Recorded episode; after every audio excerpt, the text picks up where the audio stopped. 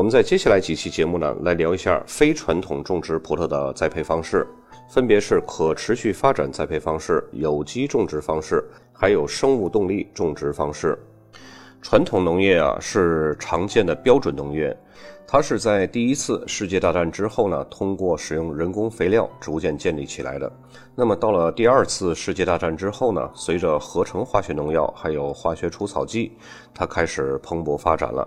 当时的农民们很高兴有这种产量又大又可靠，同时呢还能大大减少工作量的这种种植方式。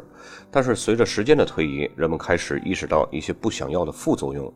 最直观的副作用就是作物对合成杀虫剂产生了抗性，因此呢需要更高的剂量。所谓的高科技现代化手段的介入，其实呢只是在短时间内让葡萄的产量有了大幅度的提升，但是久而久之呢，这种看似便利的行为却带来了让人意想不到的危害。益虫逐渐开始消失，土地开始变得越来越硬。曾经一度引以为豪的原产地风味儿也开始变得非常平庸。这时候呢，人们开始反思过往的行为到底是对自己所坚持的行业是否有益，成为在相当一段时间内葡萄酒行业从业者的共性。于是呢，大概是在上世纪九十年代，可持续发展的运动开始在葡萄园中流行起来，并且呢，受到越来越多的葡萄种植者还有酿酒商们的支持。一个可持续的酒庄开始从整体上考虑环境，比如说如何增加葡萄园周围的生物多样性，如何管理处理废料，如何减少能源的使用，以及如何处理物流瓶子的重量等等，是一个保持整个生产过程的环保。当然，可持续性发展呢是允许在葡萄园中使用合成产品的，但是应该慎用。今天的传统农业和可持续农业之间呢，已经没有明确的界限了。事实上呢，很多自称传统的葡萄园，实际上呢，已经都开始采用了可持续种植栽培的方式了。那么，所谓的可持续葡萄种植呢，指的是实施最适合酒庄葡萄园内自然环境的管理措施。那么，这些管理措施能够保证葡萄园内自然环境的整体性不被破坏。进而提升自然环境的绿色无污染，最终呢提升酒庄葡萄酒的品质。可持续栽培方法具有灵活性，强调个性。它的最大特点呢就是环保，以及基于回收和再利用原则的很多方面的葡萄园管理方式，比如说水的循环利用、能源还有太阳能的使用、葡萄残渣还有其他肥料的生产。在这种栽培方式中呢，使用人造化合物虽然不像有机栽培要求的那样严格，但是呢，强调了应该尽可能少使用人造化合物。因此呢，一些实施了可持续栽培方法的葡萄园可能尚没有达到有机栽培的标准，但是从整体上看呢，可持续栽培方式更有利于整体环境和葡萄园以及葡萄本身的品质，能够更全面地考虑葡萄园和周边环境的整体改善。更好地落实环保理念，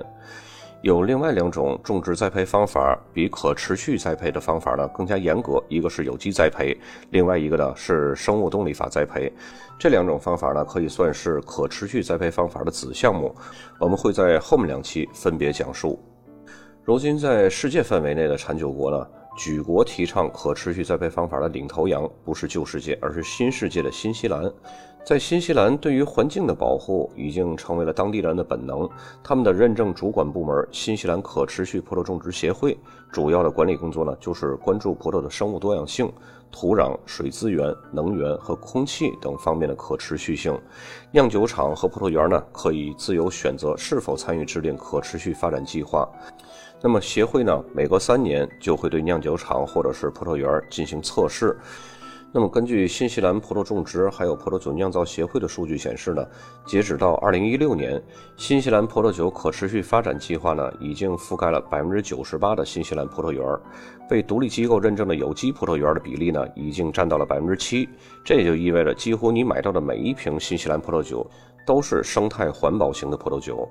那么，新西兰葡萄酒可持续计划呢，是国际葡萄酒行业中最早、最领先的可持续发展计划之一。这一点呢，对于新西兰葡萄酒在国际市场的不断成功是不可或缺的。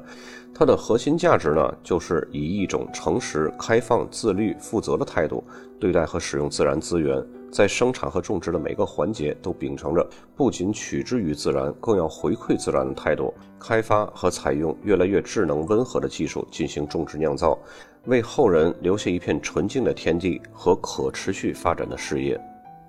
在新西兰葡萄酒从业人员呢，始终坚持在种植葡萄的过程中，尽可能将类似于杀虫剂这类的化学药品的使用量降到最低。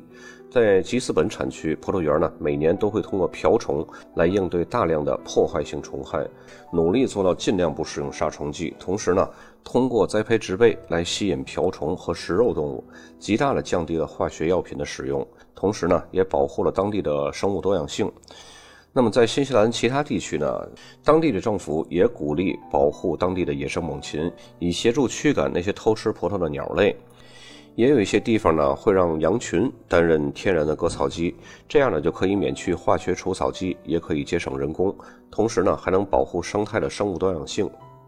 与此同时，新西兰在废料回收利用方面呢，也做的是卓有成效。就像我代理的新西兰名胜酒庄，它是新西兰最古老的酒庄，没有之一，在当地呢是非常有知名度的一个酒庄。它生产的长相思还有黑皮诺这两种葡萄酒呢，不仅在当地市场是非常受欢迎的，同时呢，在中国市场也有相当数量的拥趸。在名胜酒庄的葡萄园里呢，你会看到很多诞生在葡萄酿造和生产环节里的副产品，在不同的环境里发挥着有益的用途。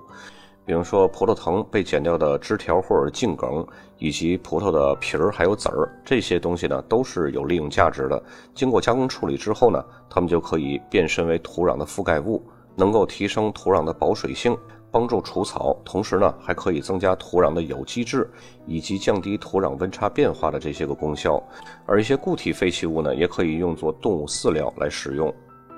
如今呢，新西兰三万六千公顷的葡萄园庄园已经被可持续发展计划认证，两千五百公顷的葡萄园庄园被划分为生物多样性保护特区，九万两千平方米的垃圾掩埋堆被酒庄二次转化为有益的副产品。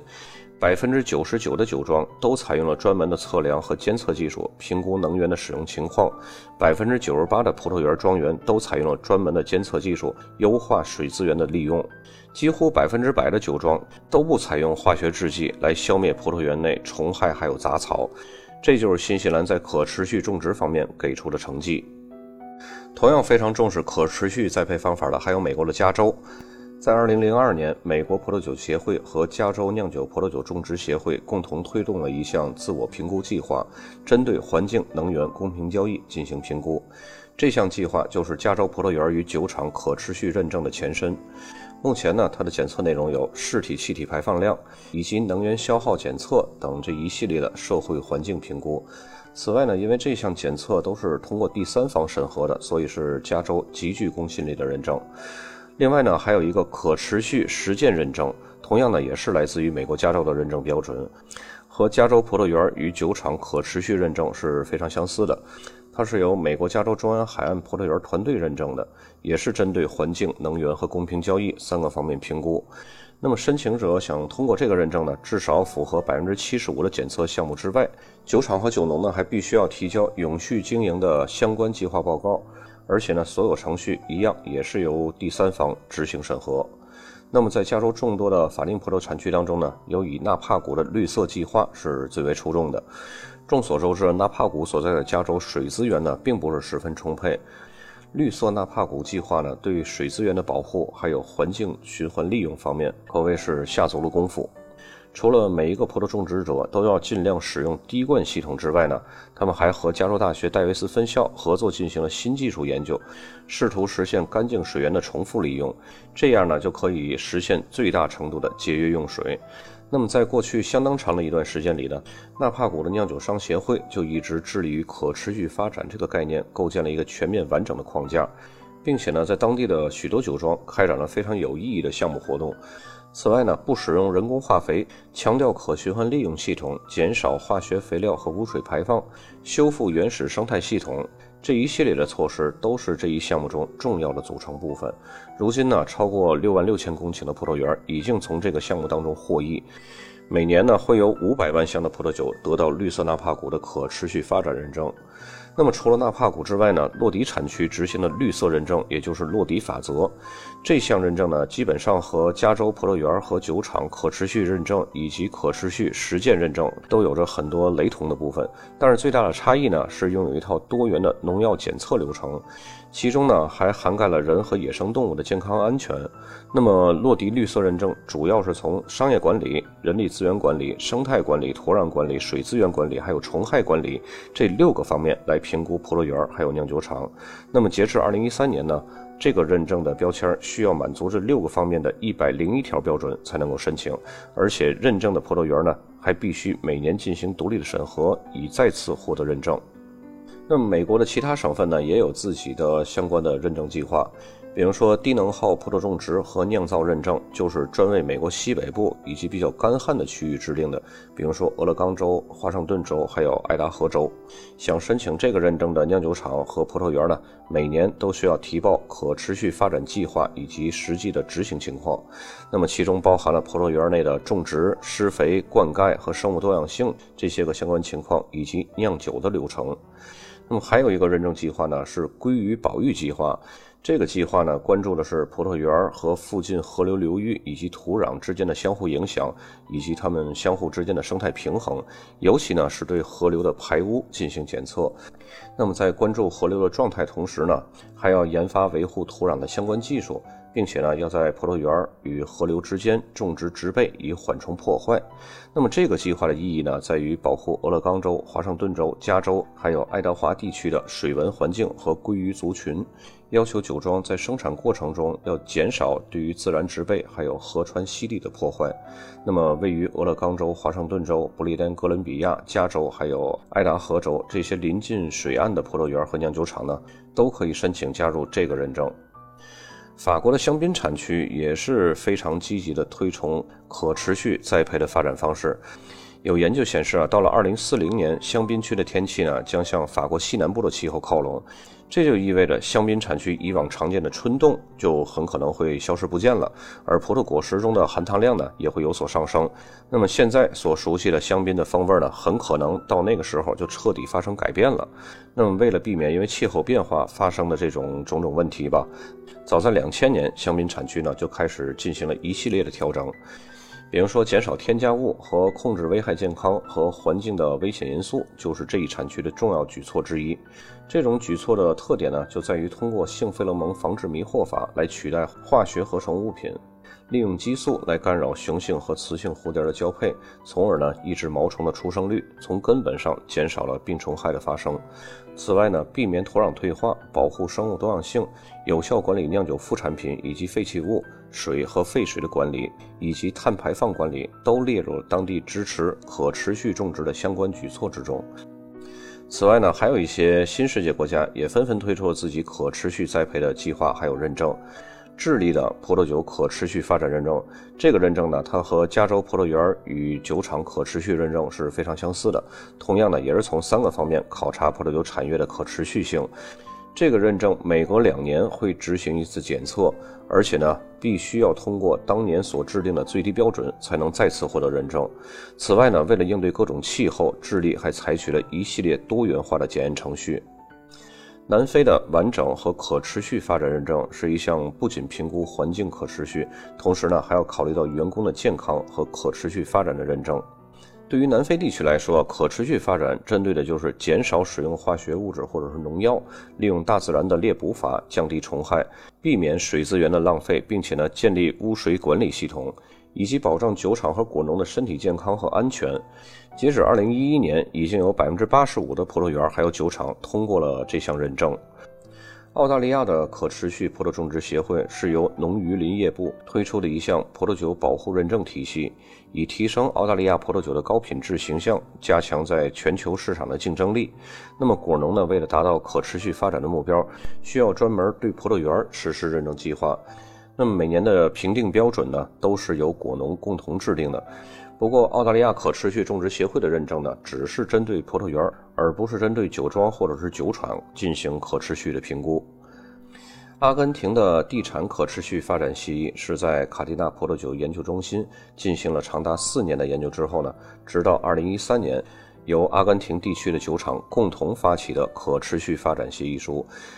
这个认证呢是仿照美国加州葡萄园和酒厂可持续体系作为模板，并且针对阿根廷的环境条件加以修改。不过目前呢，这个认证还没有标签儿，同时呢也还没有实际的执行检测，所以呢至今还没有颁布资格证书。除了以上这些地方性的认证标准，还有一个国际通用的标准，就是 ISO 幺四零零幺杠 ISO 幺四零零四环境管理体系。那么这个环境管理体系呢，是由国际标准化组织制定的，为全球企业和机构提供履行环境责任建议。为了避免资源浪费和破坏环境，国际标准化组织不断的修改检测基准，可以说是极具代表性的国际标签儿。全世界呢，总共有一百六十多个成员国。目前，关于葡萄种植酿造领域的国家还有产区呢，有波尔多、智利、澳大利亚和新西兰一些产区已经运用了这套标准。这套标准呢，和各国的地方性认证标准呢，可以同时申请，并不冲突。所以呢，有时候我们也会看到某个酒庄或者是某些酒的酒标上会有很多的认证标签儿。那么说完这么多概念性的东西，对于消费者而言呢，购买葡萄酒需要有一个非常正确的心态：可持续栽培有机葡萄酒。这些认证并不能评判酒的品质的好坏。那么，经过这些认证的葡萄酒呢，未必就一定是高品质的；而没有经过这些认证的葡萄酒呢，未必就一定是差的。很多的知名酒庄都没有进行过任何的认证。首先呢，就是因为酿造有机酒这些带有认证的葡萄酒风险太大；其次呢，为了去迎合这些认证而改变一贯的酿酒风格，未免呢有点舍本逐末了。尤其是知名的酒庄，他们所需要的不是去做各种认证去迎合消费者市场，而是要保持自己每一年的出品的一致性。因此呢，即使没有这些认证，也不妨碍他们成为品质优良的葡萄酒。本期节目就到这儿，咱们下期继续讲有机栽培种植。